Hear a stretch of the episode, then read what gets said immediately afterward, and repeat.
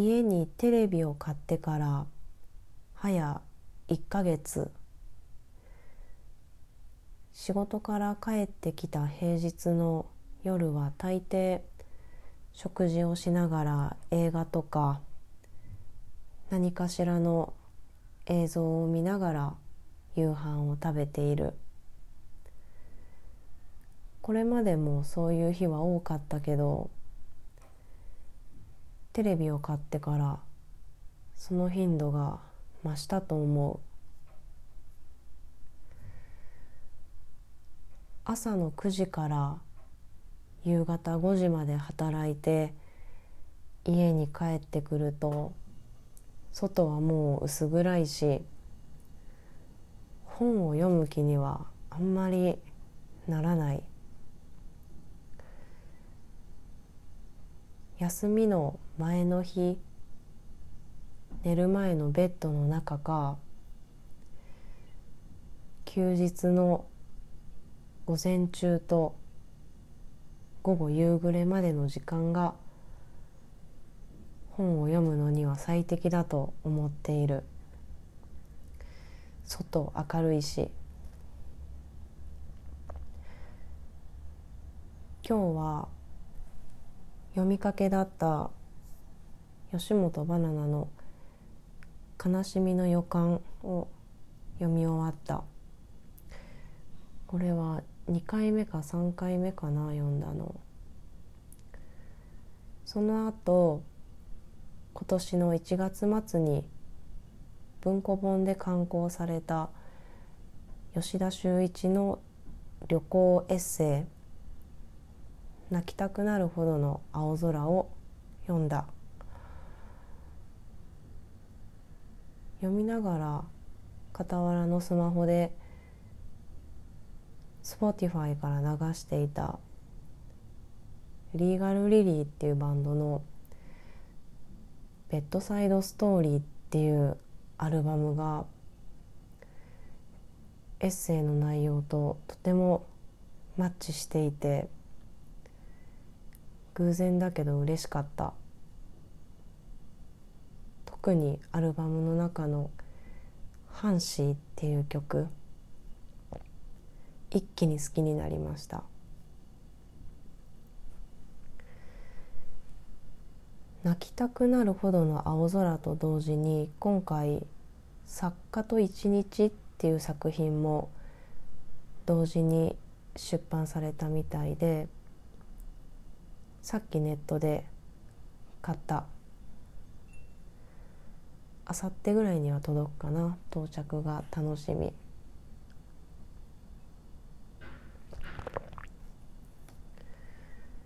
先月広島の実家に帰省した時に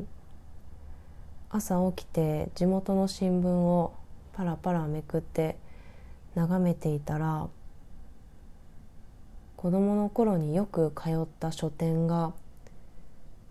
経営悪化で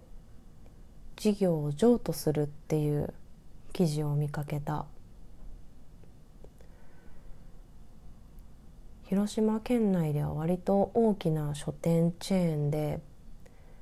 県内にいくつも大型の店舗を持っていて私の地元の町にも初めてその大型店舗ができた時は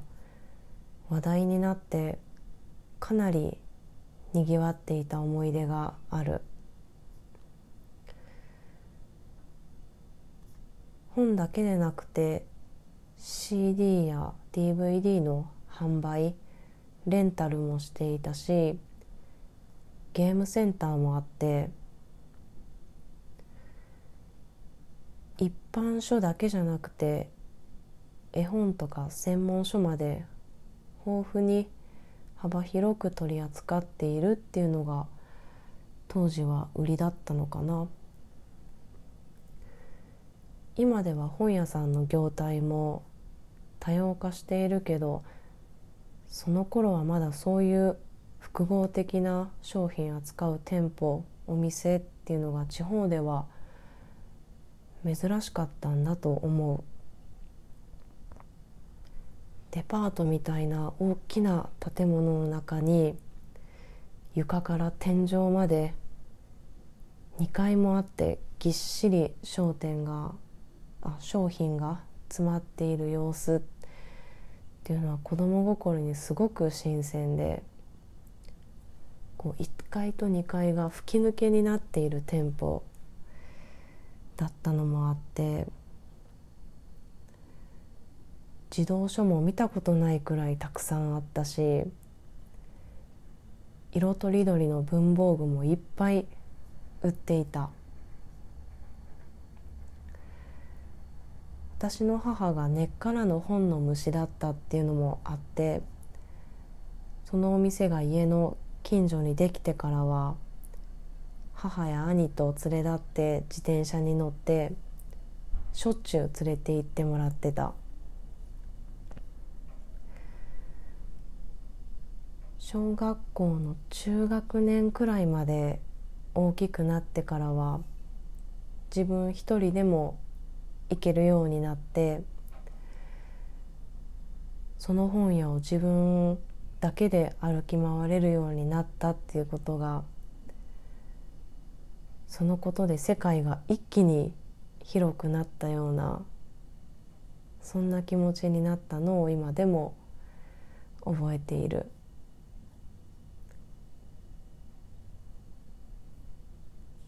母に連れられて行っていたちっちゃい頃っていうのは児童書ばっかり見ていたのが次第に CD も見るようになっていってでも買うお金はとてもないから母にねだってレンタルしてもらって最初はスピードに憧れてヒロに恋をし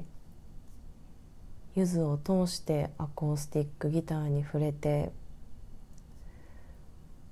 ブランキー・ジェット・シティを聴いてエレキギターに転向しチャーリー・パーカーに憧れてサックスを始めウィーザーを聴いて外国に行きたくなった。中学生になると映画にも興味が出て DVD6 枚借りると1,000円っていう料金プランでいろんな映画を見た。でも DVD って借りても家族がいるリビングでしか見れないから一人で見たいなって思うような作品に興味が湧くようになってからは CD と比べてあんまり借りなくなっていった思い出がある。そう。映画の「ジョゼと虎と魚たち」あれが2003年か4年くらいか。どうしても見たくて。でもなんとなく家族と一緒に見るものではないような気がして。自分では借りられず。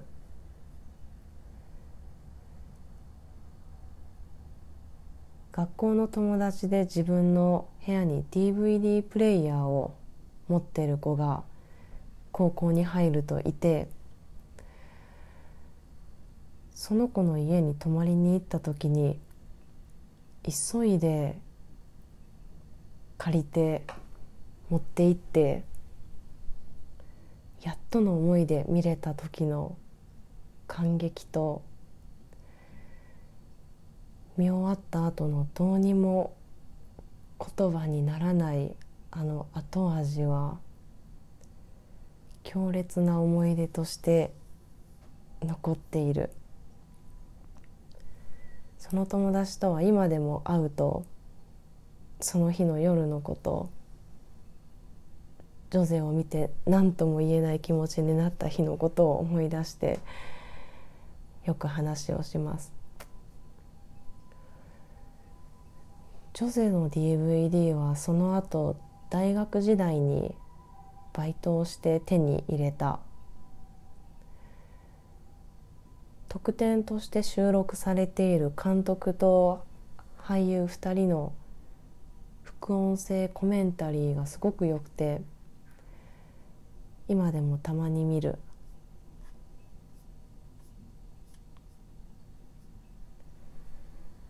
リビングのテレビで見なきゃいけない映画とは違って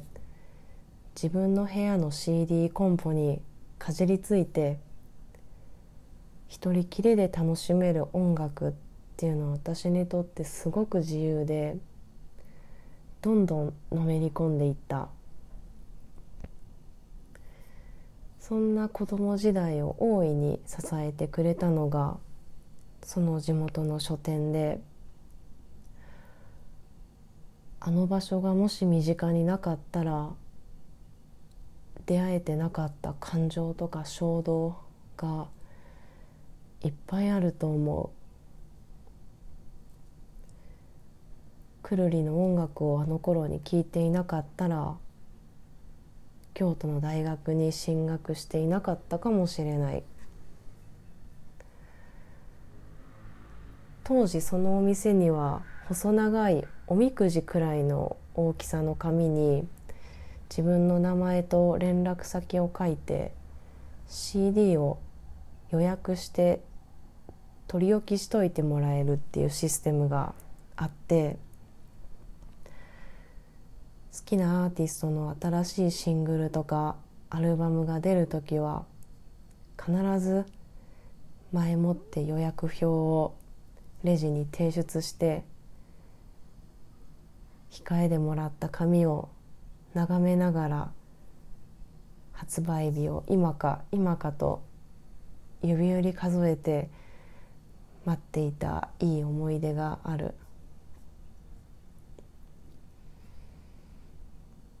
そんな記憶のたくさん詰まった場所が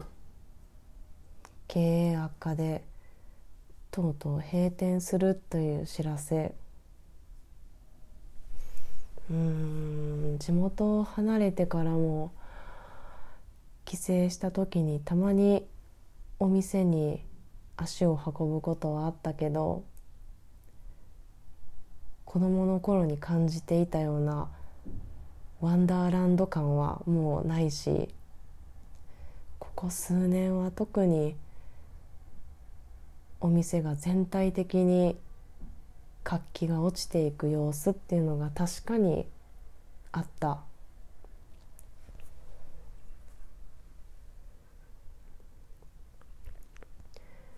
本屋で本を買うこともレンタルビデオ屋で CD や DVD を借りることも今は私ももうしなくなった。読みたいと思った本はスマホで1分もあれば買えるし聞きたい新譜も Spotify を開けばすぐに聞かせてくれる。10枚1,000円の CD レンタルプランで最後の1枚候補の2枚のうちどちらにするかで小1時間お店に立ち尽くして悩み続けないで済むし手元にスマホがあればどうしても見たい映画を何年間も我慢しないで済む。それはとても羨ましい。ただまだ見ぬ何かみたいなものに胸を躍らせて毎日放課後に家からその本屋に向かって自転車を走らせていた時のあの高揚感っていうのは自分にとって宝物のように感じる。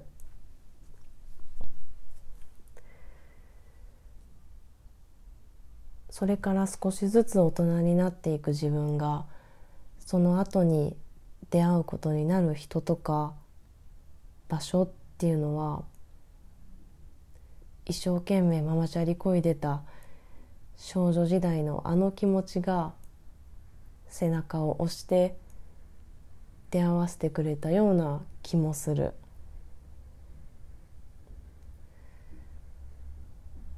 ちなみに大学に進学した後にも住んでたアパートと大学の間に通い詰めたレンタルビデオ屋があってそうだあの店は今いかにと思って Google マップを開いて調べてみたら赤い文字で「閉店」って書いてあるのが飛び込んできて少し笑った。そりゃそうかと思って。そのレンタルビデオ屋にまつわる大学時代の思い出もいっぱいあるんだけど長くなるので今日はここまで。そんなこんなで教習もあり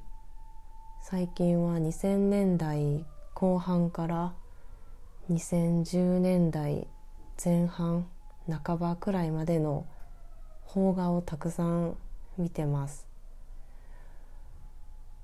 ピンポン花とアリスツイングガールズフラガール